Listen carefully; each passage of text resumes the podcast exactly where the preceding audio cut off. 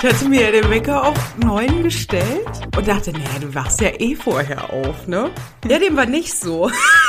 ja, dem war nicht so. Und, und dann hat der Wecker geklingelt. Ich so, warum habe ich mir denn überhaupt einen Wecker gestellt? Ist doch Sonntag. Und dann dachte ich so, ach naja, dann gehst du nachher ins Fitnessstudio, dann gehst du doch heute. Und dann wirklich fünf Minuten vor zehn dachte ich so, nein, wir nehmen ja einen Podcast auf. Also das war deine Idee. Ich bin da ja ganz offen. Ich weiß, ich weiß. Und es war auch sehr gut, dass wir erstmal technische Probleme hatten die letzte halbe Stunde. Weil in der Zeit konnte ich hier aufbauen und alles fertig Erst machen. Erstmal in den Tag starten, das ist doch gut. Ja, und der Kaffee ist auch sehr gut. Das ist doch schön. Also ich glaube, wir müssen auf jeden Fall auch für die gesamte Folge eine Triggerwarnung ausgeben, oder? Was meinst du? Ich bin mir nicht so sicher, weil im Endeffekt ist es ein Thriller, ein Psychothriller. Also man müsste eigentlich davon ausgehen, okay, das ist jetzt nicht unbedingt eine Serie für schwache Gemüter. Mhm. Ah ja, doch, besser ist. Weil ich will es auch nicht ja, kleinreden, ne? Man kann es ja nicht kleinreden. Ja nee, und das ist, glaube ich, schon auch psychisch sehr belastend. Also, ja. okay. Ihr lieben Menschen, herzlich willkommen zu dieser neuen Folge von Die rosarote Brille. Hallo. Liz und ich werden heute über die Netflix-Serie You sprechen. Im Deutschen hat sie ja noch diesen Zusatztitel Du wirst mich lieben. Ja, weiß ich jetzt nicht, ob ich den so passend finde. Ich glaube nicht.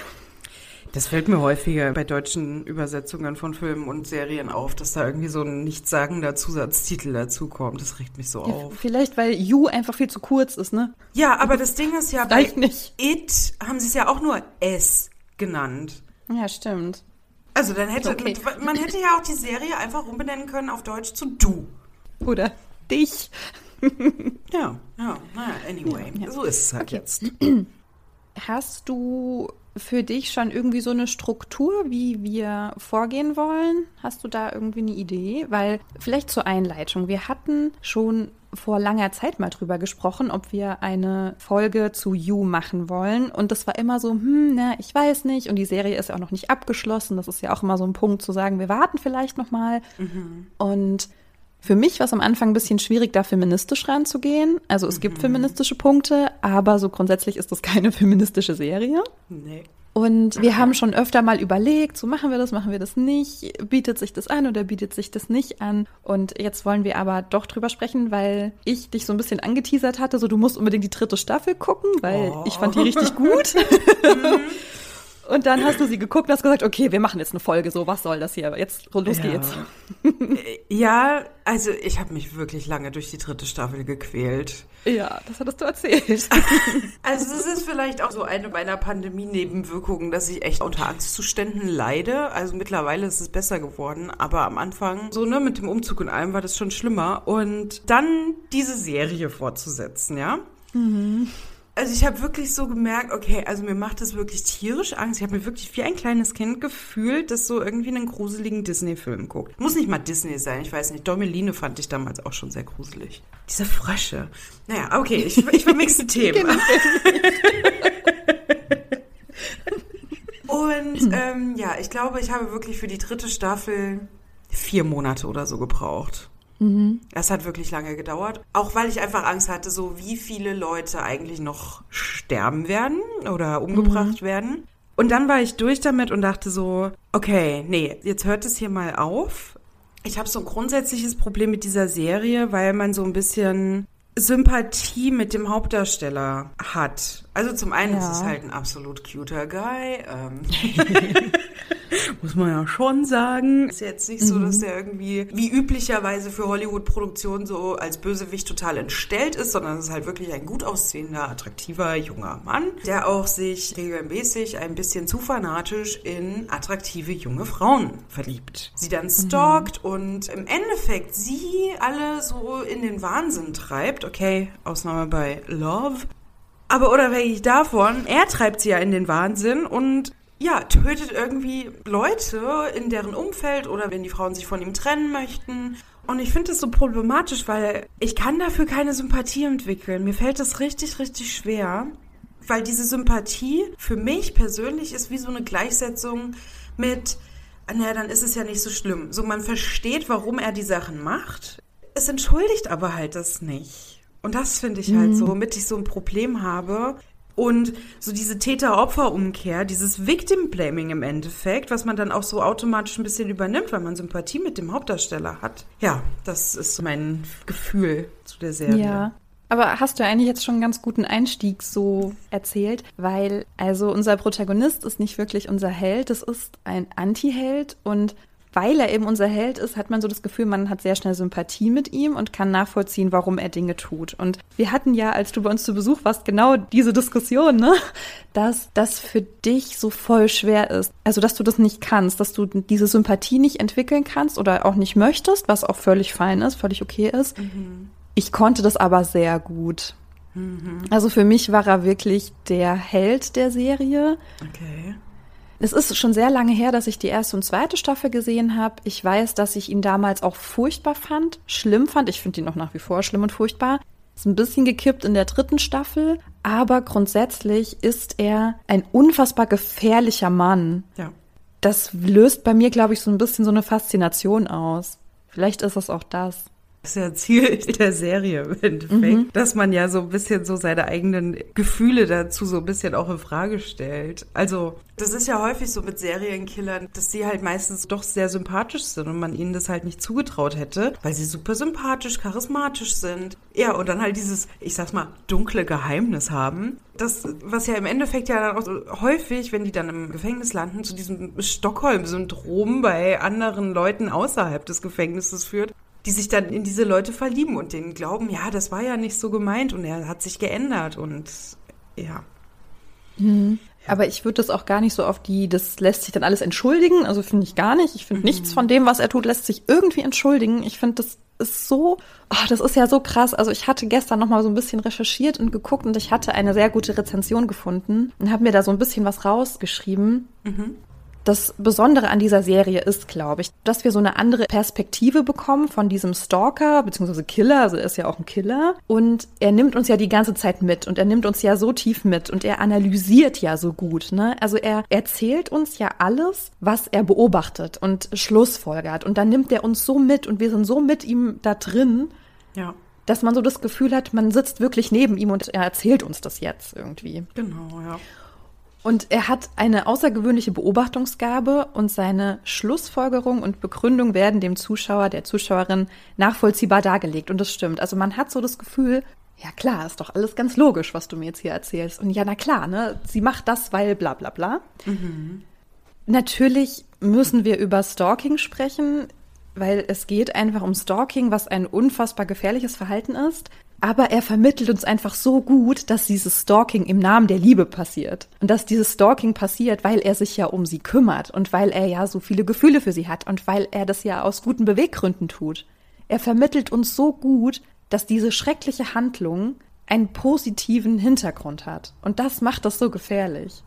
Ja, aber ist es nicht häufig so, dass Stalking ja damit getan wird oder so als Liebestat, wenn Frauen irgendwie sehr lange Absolut, ja. gestalkt wurden und dann von ihrem Stalker umgebracht werden, dann war es ja eine Beziehungstragödie, eine Liebestragödie, mhm. eine Beziehungstat.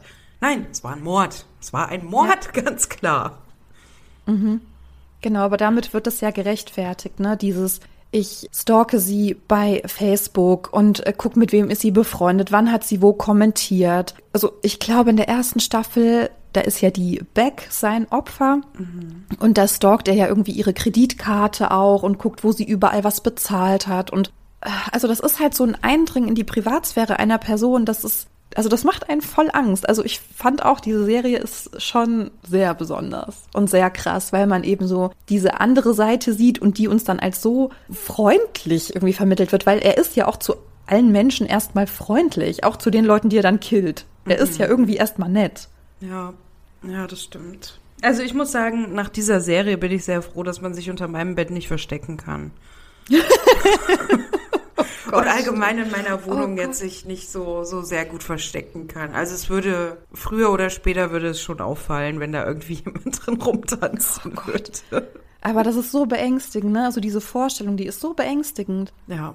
Dass dich jemand so auf Schritt und Tritt verfolgt und irgendwie alles weiß und dann auch, aber so alles auch kommentiert. Mhm ah, jetzt küsst du ihn so, ja, hast du schon jemand anderen so geküsst? Hast du auch mich schon so geküsst? Mhm. Und dann wird so alles analysiert. Ja.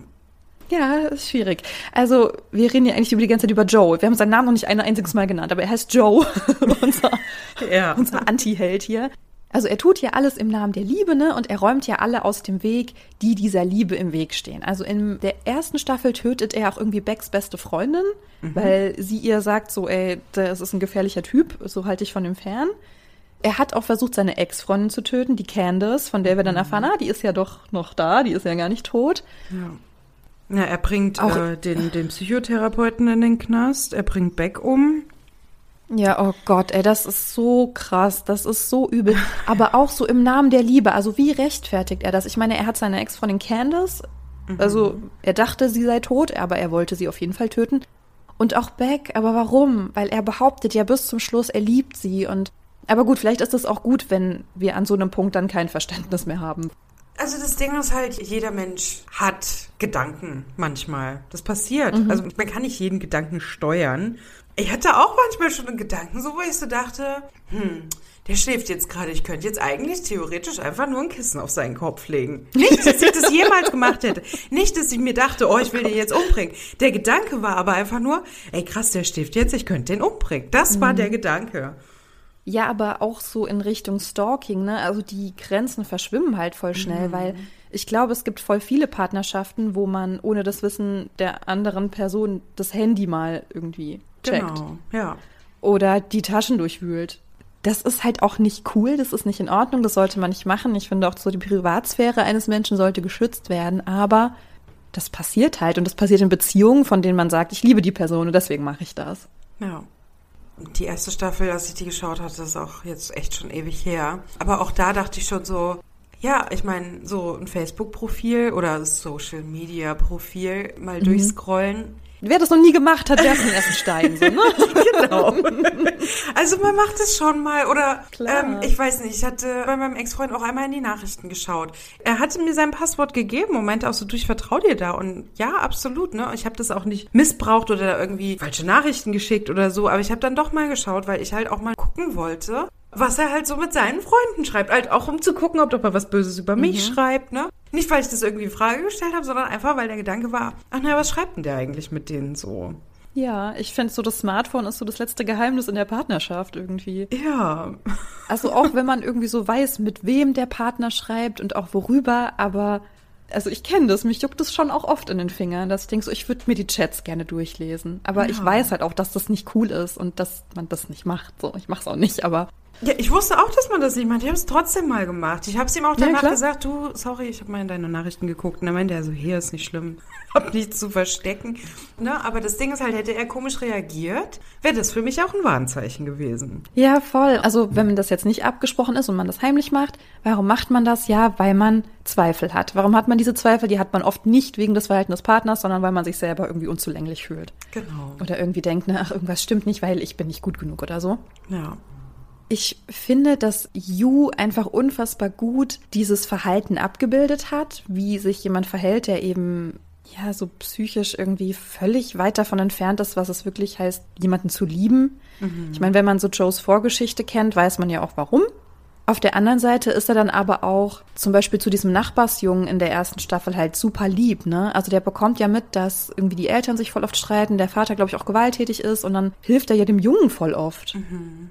Und da weiß man dann auch irgendwie nicht so, hä, so was ist deine Intention? Also bist du eigentlich ein guter Mensch? Diese ganzen Sachen, die er tut, er rechtfertigt das ja alles damit, dass er das aus einer guten Intention tut und dass er das aus Liebe tut und ja, ist ja auch davon um jemanden überzeugt. Zu schützen. Also er ist ja davon genau, überzeugt, ne? der glaubt dass er was das auch. Gutes macht, ja. Ja.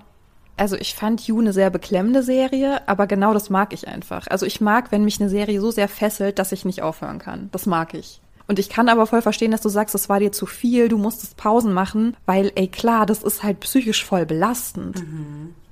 Das ist voll belastend, so eine Serie zu gucken, wo ja gefühlt nichts Gutes mehr passiert. Da passiert ja immer nur schlimme Sachen. Ja, und er kommt da irgendwie immer unbehelligt davon weg. Ja. Und das regt mich so auf. Er lernt ja Love in der zweiten Staffel kennen, aber in der dritten kristallisiert sich ja so ein bisschen noch mehr heraus, dass er jetzt eigentlich auch in ihrer Falle sitzt. Und man könnte dann so Sympathien für Love entwickeln, was ich auch getan habe. Also was man ja vor allem in der zweiten Staffel tut, weil sie ja da sein Opfer ist. Aber irgendwann merkt man so, okay, Moment, sie ist genauso und noch schlimmer. Mhm. Ich weiß nicht. Also als ich so überlegt habe, was sind so die feministischen Punkte in dieser Serie, ist mir schon Love eingefallen. Ich weiß nicht, was du so dazu sagst. Ich weiß auch gerade selber nicht so richtig, wie ich anfangen soll, aber ich mochte Love irgendwie. Nee, fang du mal an. Ich muss, ich muss mich erstmal sortieren gedanklich. Ja, ich finde es auch voll schwierig. Love wirkt erstmal auch so wie sein erstes Opfer Beck, dass sie quasi diejenige ist, in deren Privatsphäre eingedrungen wird, deren Grenzen nicht gewahrt werden und er ist so derjenige, der sie so vereinnahmt. Mhm. Irgendwann erfährt man, ich weiß gar nicht mehr an welchem Punkt, aber irgendwann erfährt man, dass sie ja verwitwet ist und irgendwann erfährt man, dass ihr Mann nicht einfach so gestorben ist, sondern dass sie da wohl etwas äh, geholfen hat. Man lernt sie kennen und merkt, dass das Verhältnis zu ihrer Familie nicht so rosig ist, wie sie sich das, glaube ich, vorstellen würde. Sie hält natürlich sehr an ihrem Zwillingsbruder fest. Ist es überhaupt ihr Zwilling? Ja. Ich glaube, es war nur ihr Bruder. Oder nur der Bruder? Okay, ist ja auch. Aber sie ist eigentlich total hilflos. Und da hat sie mich dann, glaube ich, wieder bekommen. Also in diesem Moment, wo du merkst, dass sie sich so verhält, weil sie sich innerlich so gefangen fühlt und weil sie traumatisiert ist und weil sie, glaube ich, nicht gelernt hat, wie man mit diesen Emotionen umgeht, da hat sie dann irgendwie mein Mitleid bekommen. Weißt du, was ich meine? Mhm. Das ist interessant, weil ich hatte schon so Probleme, mich mit Joe identifizieren zu können. Ne? Also ich hatte mhm. da so eine Antipathie, die ich bei Love auch ein bisschen hatte. Und mein Gedanke war halt so ein bisschen, naja, okay, sie war vielleicht vorher schon psychisch angeschlagen, ne? Sie hat auch Leute auf ihrem Gewissen das Ding ist, wenn du halt in so einer toxischen Konstellation bist, also Joe hat sie ja nur am Leben gelassen, weil sie schwanger ist, bedingt sich das dann nicht gegenseitig so ein bisschen ihre Labilität kombiniert mit seiner psychotischen Art. Und ja, dass sich das Toxische dann halt so ein bisschen gegenseitig so aufstachelt. Mhm. Ähm, dadurch ja, hatte ich, das hat man auch gemerkt. Ne? Genau, dadurch hatte ich für sie halt mehr Sympathie, weil ich mir so dachte, naja, sorry, aber bei so einem Mann kann man ja nur verrückt werden. Mhm. Wobei sie das ja, ja schon vorher war, ne? Also sie hat ja auch, oh Gott, wie hieß die denn nochmal? Die Laila? Mhm. Das war hier die Nachbarin, die ähm, Journalistin. Ja. Das war ja das Ende der zweiten Staffel, wo man dachte so, ach du Scheiße.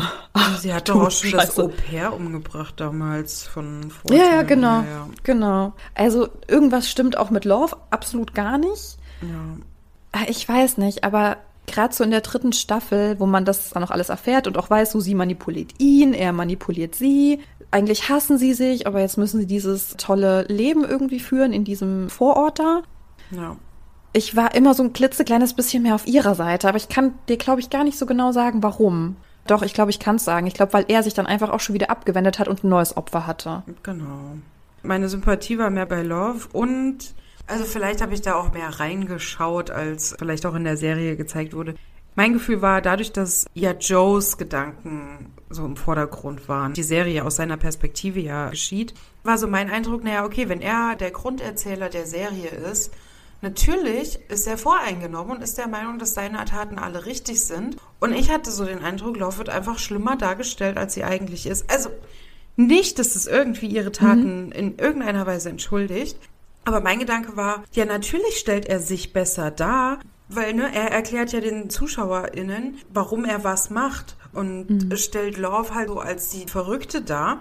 Ich hatte das so wahnsinnig gemacht. Seine Ex-Frauen, Freundinnen, Partnerinnen waren immer so die Verrückten. Dieses typische Klischee, meine Ex war halt verrückt.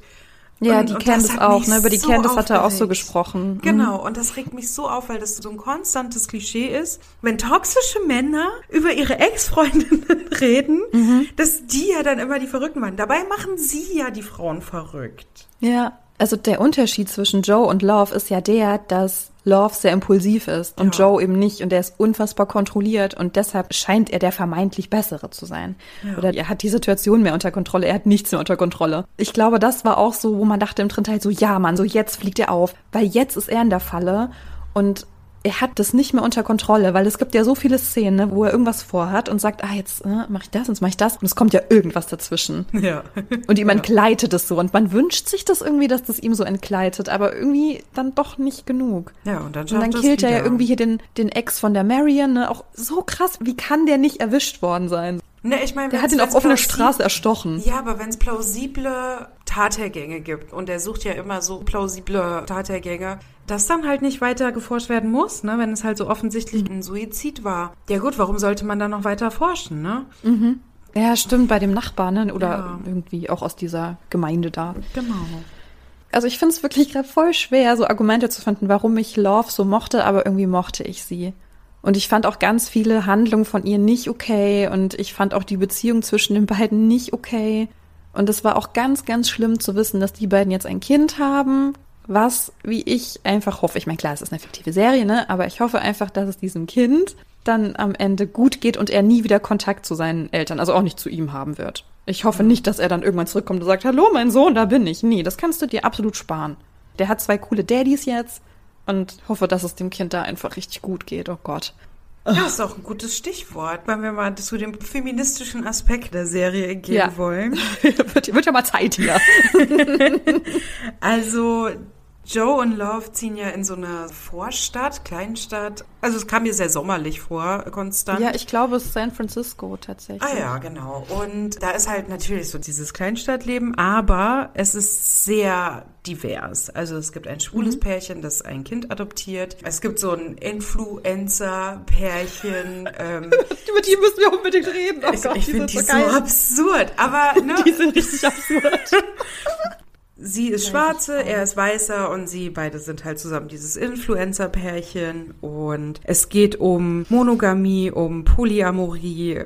Auch wenn ich zwei HauptdarstellerInnen problematisch finde, ich finde es bemerkenswert, wie Love es geschafft hat, ihre Bäckerei zum Laufen zu bringen in einer so voreingenommenen mhm. kleinen Stadt. Sie wurde ja irgendwie auch nicht wirklich unterstützt dafür. Also die Shelby heißt sie, glaube ich. Shelby, ah ja, genau. Oder Sher, ja. Sherry? Sher, Sher. Sherry? Terry? Nein, Terry hieß doch er, oder? Hieß er Terry, Terry und Sherry? Terry und Sherry? Kann das sein? Ich glaube, ja. Oh mein Gott, okay, wir haben keine Ahnung. Mhm, naja, gut, okay. Jedenfalls die, die Influencerin. genau, die Influencerin. die Mom-Influencerin. kommt regelmäßig in die Bäckerei und kauft halt nie was. Und trotzdem schafft es Love irgendwie diese Bäckerei zum Laufen zu bringen, was ich bemerkenswert finde. Sie ist eine Working ja, das, Mom, das finde ich super. Das habe ich mir auch irgendwie für sie gewünscht, weil das schon ihre Leidenschaft ist, ne, zu backen. Ja. Und das zu verkaufen, so, das habe ich mir echt für sie gewünscht. Also diese ersten Folgen, ich glaube die ersten zwei Folgen, wo sie da in dieser Vorstadt ankommen, ich habe auch gedacht, ey, never ever in my whole life würde ich da hinziehen können und dann nee. so diese gute Miene zum bösen Spiel machen. Ihr wird ja dann auch irgendwie auf offener Straße gesagt, dass sie nach der Geburt immer noch fett ist. Ja. Oh, also so schlimm einfach. Also diese Sherry Shelby, wie auch immer sie heißt. Oh, das ist so eine üble Person einfach. Ich fand die so, so schlimm. Ja, auch, auch ihr Mann, ey. Mutter. Loves Mutter, meinst ja. du, oder? Ja, ja, auch schwierig. Ja, also Loves Umfeld ist halt auch nicht irgendwie das liebevollste und stabilste gewesen. Ja. Und ich meine, so ihrem Bruder ging es auch nicht gut. Ja. Also mit dem hat auch was einfach nicht gestimmt ja, so und niemand hat sich darum gekümmert. Ende. Das ist so Psychologie aus dem Lehrbuch, wirklich. Ja, ja, so, voll. Der ja. Sohn kann alles falsch machen und ist trotzdem so der Heiland und nimmt Drogen und niemand spricht darüber. Und die Tochter mhm. hat eine eigene Bäckerei und alles und wird trotzdem nicht anerkannt. Und die Mutter, die so irgendwie alles trotzdem noch schlechter daran macht das hat man schon gemerkt, ne, dass sie halt nicht das Lieblingskind ist, Love, ja. und dass sie das sehr zu schaffen macht. Und sie spricht ihre Mutter doch auch an bei diesem Weingut-Dings genau. irgendwie. Und dann wird das halt auch so abgetan und runtergespielt. Und, ja. und dann wird sie ja natürlich von ihrer eigenen Mutter noch kritisiert, dass sie ja selber so eine schlechte Mutter sei. Denke mir nur so, oh Mann, ey, die Arme. So, ich konnte das dann schon verstehen, ja. warum sie irgendwie so impulsiv auch ist, weil sie einfach nicht weiß, wohin. Wohin mit diesen Gefühlen? Ja, auch das Ding Selbstreflexion hat sie ja dadurch nie gelernt, ne? Die Mutter ist so mhm. unreflektiert. Wie soll es die Tochter lernen, ne? Also ich meine natürlich so, wenn man erwachsen wird, man lernt es im Normalfall ja dann durch soziale Interaktion. Also ich hatte tatsächlich so den Eindruck, ob Love nicht vielleicht so ein bisschen Borderline ist ich meine, klar, impulsiv ist ja okay, wenn du impulsiv bist, aber ja. du kannst halt nicht einfach der Maklerin eine überbraten und dann ist die tot. Das geht halt nicht. Also das geht halt einfach nicht. Oh also man kann viel impulsive Sachen tun so und ja, das kann eine Charaktereigenschaft sein, mit der manche Menschen klarkommen. Ich kann damit glaube ich nicht so gut klarkommen. Also mich triggert das auch irgendwie krass. Aber um vielleicht mal so ein bisschen bei dem feministischen Part zu bleiben, ich fand, dass die Darstellung von ihrer, also Schwangerschaft hat man ja nicht ganz so viel mitbekommen, aber gerade so von den ersten Wochen, Monaten mit dem Baby, das fand ich sehr realistisch und das fand ich sehr gut. Also man sieht sie auch beide so gefühlt die ganze Nacht irgendwie mit dem weinenden Baby durchs Haus laufen und ich denke mir so, ja, das ist endlich mal realistisch. Also so sind nun mal die ersten paar Wochen mit dem Baby, dass man denkt so, oh Gott, und sie schläft nicht und ihr geht's nicht gut, aber sie will arbeiten, aber sie will auch bei ihrem Kind sein und diesen Struggle zwischen, ich will wieder ich selber sein mhm. und ich will aber auch Mutter sein, das fand ich sehr realistisch und sehr schön. Also es hat mir sehr gut gefallen. Ich finde es auch gut, dass es so in verschiedenen Genres von Filmen und Serien aufgenommen wird, dieses Thema. Also es gibt ja immer noch dieses romantisierte Mutterdasein, so, ach, und wenn das Kind da ist und wenn es das erste Mal lacht, das macht alles wett, die schlaflosen Nächte. Aber das ist halt alles so verschleiert, so schlaflose Nächte. Da denke ich mir so, ja gut, ich meine, eine schlaflose Nacht kriege ich auch mal rum. Genau, well. schläfst halt mal eine Nacht nicht, aber schläfst jetzt ungefähr ein, zwei Jahre nicht. ja, und das Ding ist halt so eine schlaflose Nacht ist so das eine. Mhm. Ein schreiendes Kind zu dieser schlaflosen Nacht ist nochmal was ganz anderes. Und Love hat halt auch so krasse Selbstzweifel dann gehabt. Die hat ja gedacht, oh Mann, ne, ich bin irgendwie als Mutter auch nicht gut genug. Ja. Das hat dann auch so ein bisschen mein Herz geöffnet. Und ich fand einfach diese Darstellung von einer frühen Mutterschaft oder so die ersten Wochen eben mit Baby, das fand ich echt richtig schön. Ist natürlich wieder so eine problematische Darstellung, aber eigentlich finde ich es gut so in feministischer Perspektive auch, warum man mit einem Partner zusammenbleibt, obwohl mhm. es einerseits nicht läuft, obwohl es eine toxische Zusammenstellung ist, mhm. sondern weil es eben vieles vereinfacht. Das kriege ich im Freundeskreis auch häufig mit, wo wirklich Freundinnen bei ihren toxischen Partnern bleiben, weil es einfacher ist, weil man ja. das Kind eben mal abgeben kann und als mhm. Alleinerziehende, womöglich, wenn die Familie auch nicht in der Nähe ist oder das Unterstützungsnetzwerk drumherum nicht existiert, dann ist wenigstens auch, wenn es schlimm ist, der toxische Partner da. Ja, exakt. Kann ich auch voll nachvollziehen. Ja, und ich finde es halt so schön, dass das eben auch dargestellt wird und nicht so in einem Setting, was mehrheitlich nur Frauen schauen, sondern You ist ja durch diese Konstellation, es ist ein Psychothriller, hat sicherlich auch sehr viel Zielgruppe junge oder jüngere Männer. Mhm. Ich glaube mhm. jetzt nicht, dass das irgendwie so alte weiße Männer in ihren Mid-50s irgendwie noch reizt. Aber ich glaube wirklich so Generation X, Generation Y, so, dass die da mhm. schon sehr geholt werden auch damit. Ja, das glaube ich auch. Und man sieht ja auch, was passiert, wenn sich Frauen trennen von ihren Partnern und es gibt ein Kind. Das sieht man ja bei der Marianne zum Beispiel. Ne? Ja. Sie hat ja eine Tochter und ihr Ex-Mann, Ex-Partner, der hat einfach sehr viel finanzielle Mittel. Mhm. Und der klagt ja wirklich alles so gefühlt raus, um das Sorgerecht für seine Tochter zu bekommen, um die er sich einen Scheißdreck kümmert. Ja. Und egal, was sie tut, sie macht alles falsch und das ist ja in ganz großer Gefahr, dieses Sorgerecht. Ich weiß auch gar nicht, ob sie es auch zwischenzeitlich verliert oder nicht hat. Ich weiß es nicht. Aber sie muss ja sich immer wieder beweisen und darum kämpfen, weil sie mal drogenabhängig war. Genau. Und egal wie viele Jahre sie jetzt clean ist und es allen Gerichten dieser Welt beweist, sie wird immer die Rabenmutter sein. Ja. Und er, der sein Kind holt und dann zu Oma oder Nannies abschiebt, scheißegal, aber er ist der gute Vater. Da sieht ja, man ja, wie gefährlich ja, so eine Trennung sein kann. Ja, es wird ja dann auch damit begründet, sie hat ja gar keine Zeit für ihr Kind, wenn sie ja die ganze Bibliothek leitet. Und ja. das ist ja auch häufig so diese Ausrede, ja, Frauen, wie sollen sie das denn schaffen? Kind und Karriere? Wo ich mich so frage, ja, aber ein alleinerziehender Vater kriegt es doch auch hin. Nicht, um jetzt irgendwie so alleinerziehende Väter in den Dreck zu ziehen und zu sagen, naja, natürlich schaffen die das. Ne, stelle ich nicht in Frage, das ist sicherlich schwer, aber wenn er halt viel Geld hat, hat er halt auch die Möglichkeiten, sich da eben auch Entlastung zu holen in Form von Nannies, Kindergärten, Familie abgeben und so weiter. Ich meine, das ist ja auch in Ordnung, ne? Ich will ihn da jetzt gar nicht für schämen. So grundsätzlich ist das ja völlig fein, sich Hilfe zu suchen, wenn du alleine bist. Aber klar war er jetzt dieser Böse, ne? Diese Gegenüberstellung, so er holt sein Kind, aber schiebt's irgendwie vermeintlich ab. Und ja. sie würde alles dafür tun, damit ihre Tochter bei ihr ist. Und es wird ihr aus allem irgendwie ein Strick gedreht, ne? Dass ja. die Tochter mit auf der Arbeit ist, ist scheiße. Ja. Dass sie überhaupt arbeitet, ist scheiße. Genau. Würde sie aber nicht arbeiten und nur von Alimenten ja. leben, wäre es ja dann so, ah, naja, aber wie wollen sie das denn finanzieren, wenn dann ihre Tochter noch mhm. bei ihnen lebt und bla bla bla bla bla. Ja, genau. Ne? Also ihr wird aus allem so ein Strick gedreht ja. und er ist halt der, der gute, gute Vater und das ist ja auch ein Grund, warum Joey dann aus dem Weg schafft. Oh Gott, auch mit diesen Drogen, ne? dann denke ich, ich gebe dem Drogen, aber er hat schon welche genommen. Ja.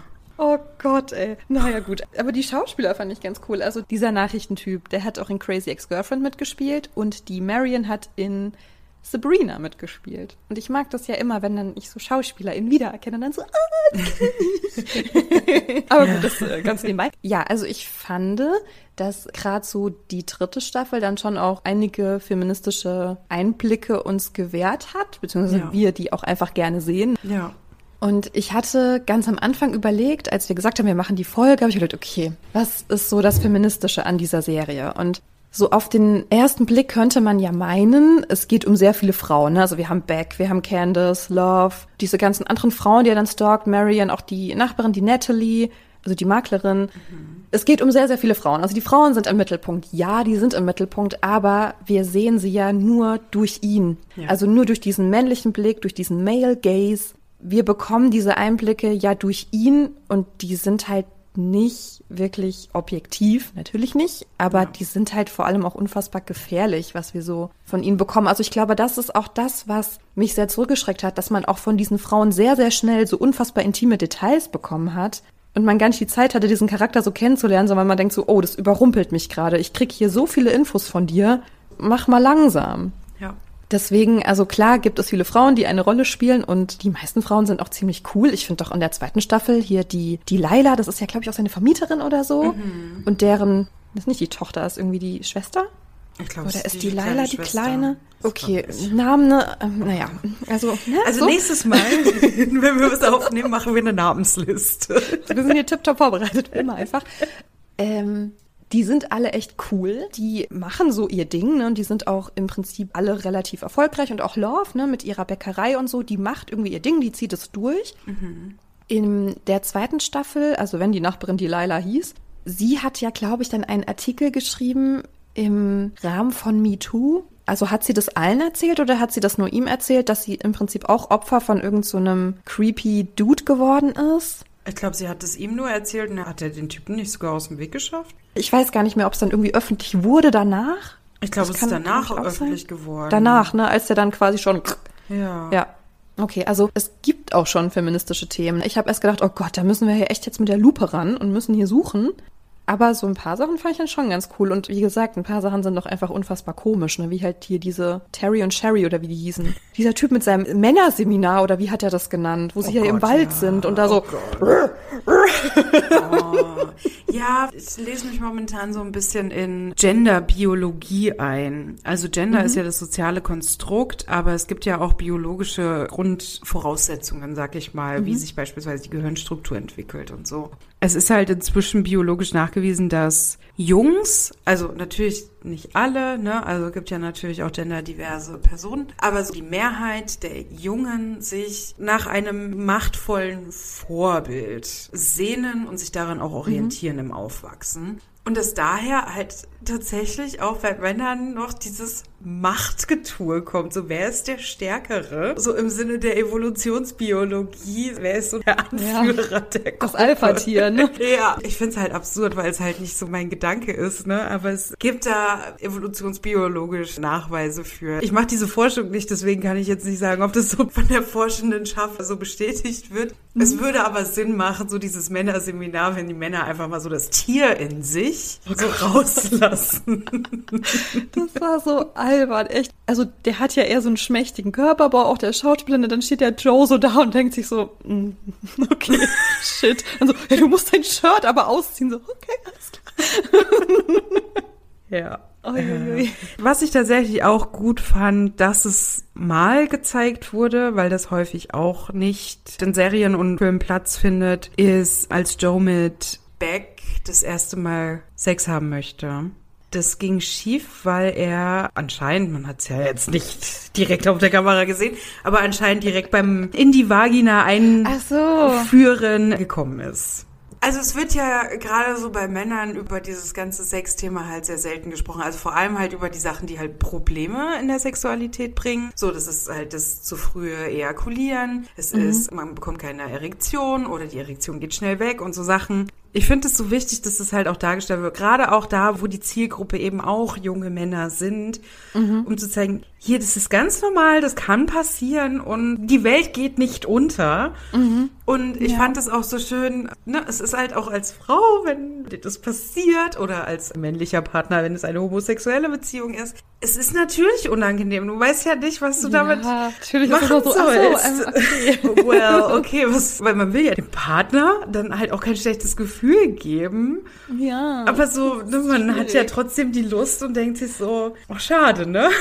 Ja, ja, klar, na klar. Ja, und ich fand es einfach so schön, dass es halt auch Raum gefunden hat in der Serie, dass das mal mhm. gezeigt wurde. Und es jetzt auch nicht omnipräsent so immer wieder passiert. Es wäre auch schön gewesen, das zu zeigen. Der hotte Typ, der ja anscheinend Erektionsprobleme dauerhaft mhm. hat. Das wäre ein cooler Twist gewesen in der Serie. Aber so einfach schön, dass es auch mal gezeigt wurde. Nicht für mich persönlich, weil ich jetzt davon nicht betroffen bin, aber halt für Männer. Das war auch in der dritten Staffel. Ich weiß gar nicht, warum wir das so lustig fanden, aber das ist jetzt mittlerweile so ein Running Gag hier bei uns zu Hause. Er bricht bei Marion ein mhm. und durchsucht ihre Sachen und findet, glaube ich, oder ach nein, er bricht bei ihrem Ex-Mann ein und findet dann Nacktfotos von ihr. Mhm. Jedenfalls masturbiert er dann dort. Mhm. Und dann kommt er nach Hause und Love will halt ihre Sexualität in der Partnerschaft wieder ein bisschen befeuern, weil es irgendwie gerade nicht so läuft mit dem Baby und so. Und versucht ihn halt so sexy zu verführen in der Küche. Und dann sagt er so, oh nein, ich habe nichts mehr übrig.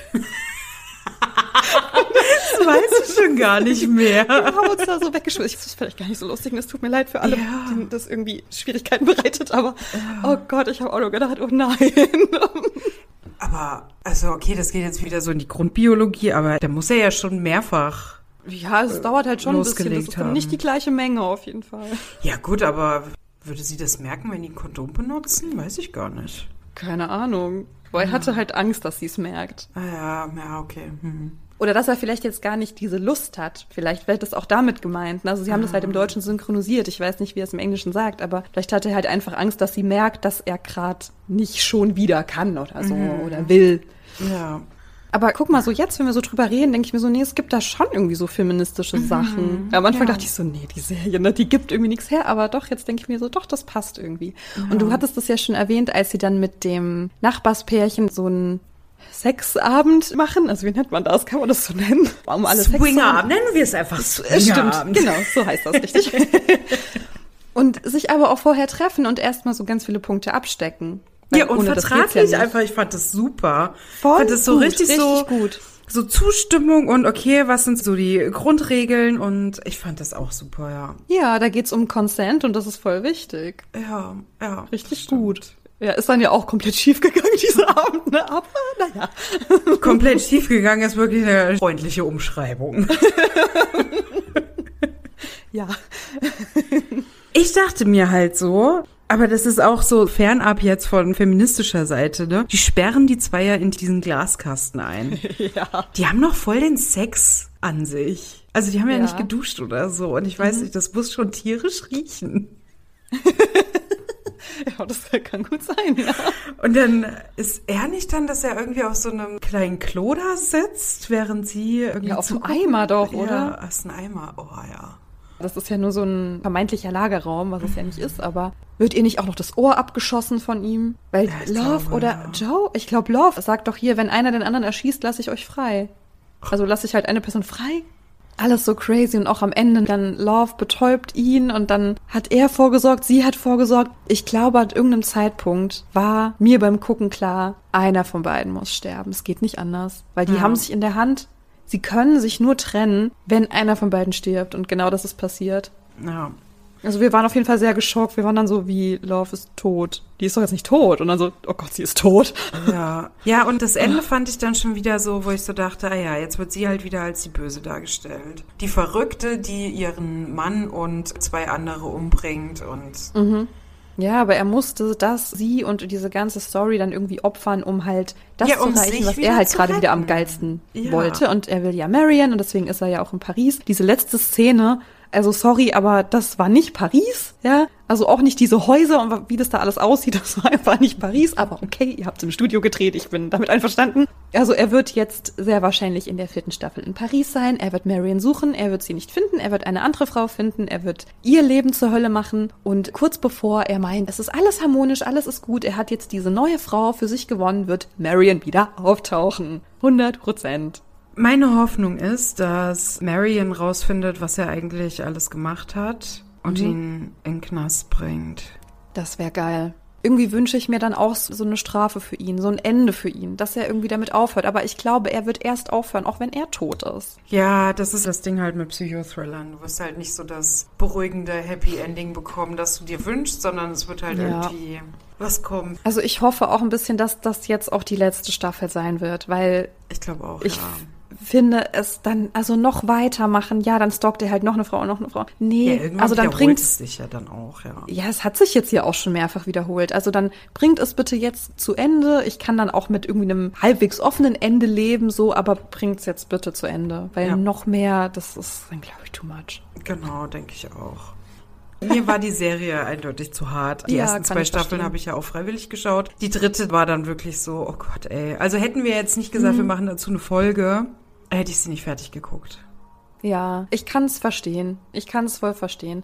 Ich mag auch grundsätzlich Thriller und auch Horrorfilme und so alles, wo es irgendwie böse ist. So, das mag ich schon sehr gerne. Aber ich merke auch, dass ich davon irgendwann eine Pause brauche.